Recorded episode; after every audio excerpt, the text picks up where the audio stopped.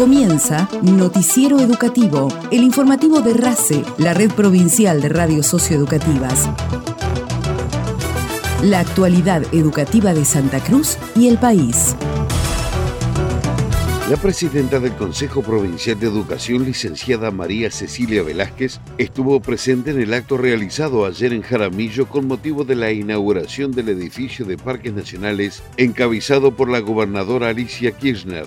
Velázquez ponderó la transversalidad en términos de construcción de espacios educativos para dignificar, cualificar y profesionalizar a niños, jóvenes y adultos de la provincia como premisas fundamentales impulsadas por la gobernadora. Cumpliendo el objetivo que nos marcó la gobernadora desde el inicio de la primera gestión, transversalizar la educación y hacerla, como decís, accesible, federal. Trabajamos en todas las localidades, no importa que sean comisiones de fomento, municipios grandes, chiquitos, en todos viven argentinos y argentinas, santacruceños y santacruceñas y por eso estamos aquí iniciando próximamente la obra de Firroy del secundario industrial y en la localidad de Jaramillo la construcción y ampliación del secundario. Fue Néstor Kirchner quien en su primer gobierno marcó la ley, la ley del INET, decimos nosotros, que coparticipa y que permitió resignificar la educación técnico-profesional que venía en un declive desde el menemismo en adelante. Así que también se lo, se lo cumplimos en su legado, ¿no?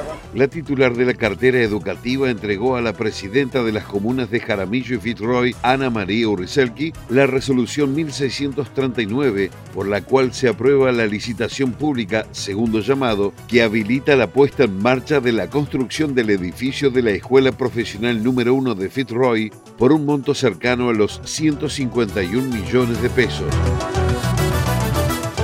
Integrantes de la cartera educativa provincial anunciaron en conferencia de prensa que no se negociará la calidad curricular y que se encuentran trabajando en la readecuación del calendario escolar en el presente contexto de pérdida de clases. Su vicepresidente, el profesor Ismael Enrique, lamentó que las demandas se hayan corrido de eje, impidiendo avanzar hacia el cierre del conflicto y consideró que esto indicaría otros intereses. Desde el 2 de junio que nos sentamos a discutir pauta salarial para este segundo semestre del año, llevamos al día de ayer 9 cuatro encuentros paritarios, cuatro actas, con abundante información, con abundante discusión. Ustedes las leen, las ven, las observan y se dan cuenta el nivel de discusión que tenemos allí, dando todas las posibilidades de resolver el conflicto.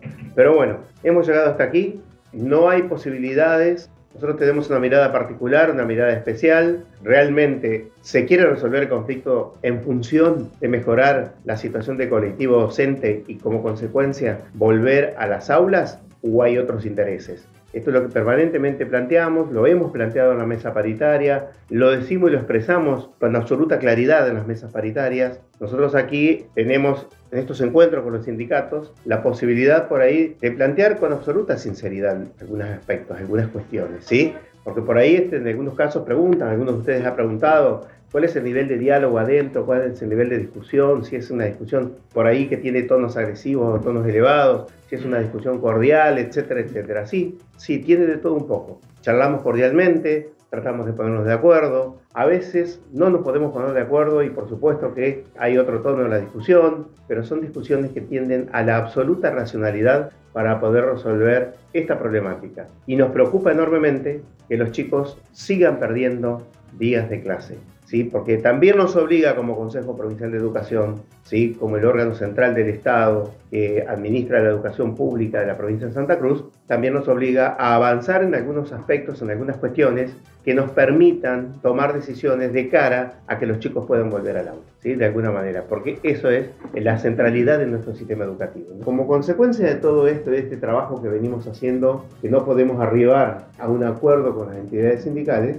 entonces es como que estamos obligados como consejo a empezar a mirar otras variables, a mirar otras variables, a ver qué, lo que yo decía al principio, qué vamos a hacer para que los chicos puedan ir recuperando los días de clase perdidos que, insisto, lamentablemente esta semana no vamos a llegar a 51 días si no hay alguna modificatoria de la decisión que ha tomado el día de ayer este, el sindicato de los 120 horas de, de paro. El profesor Enrique lamentó la pérdida de casi 51 días de clase, considerando que carece de fundamento ante las cuatro propuestas salariales superadoras presentadas por educación.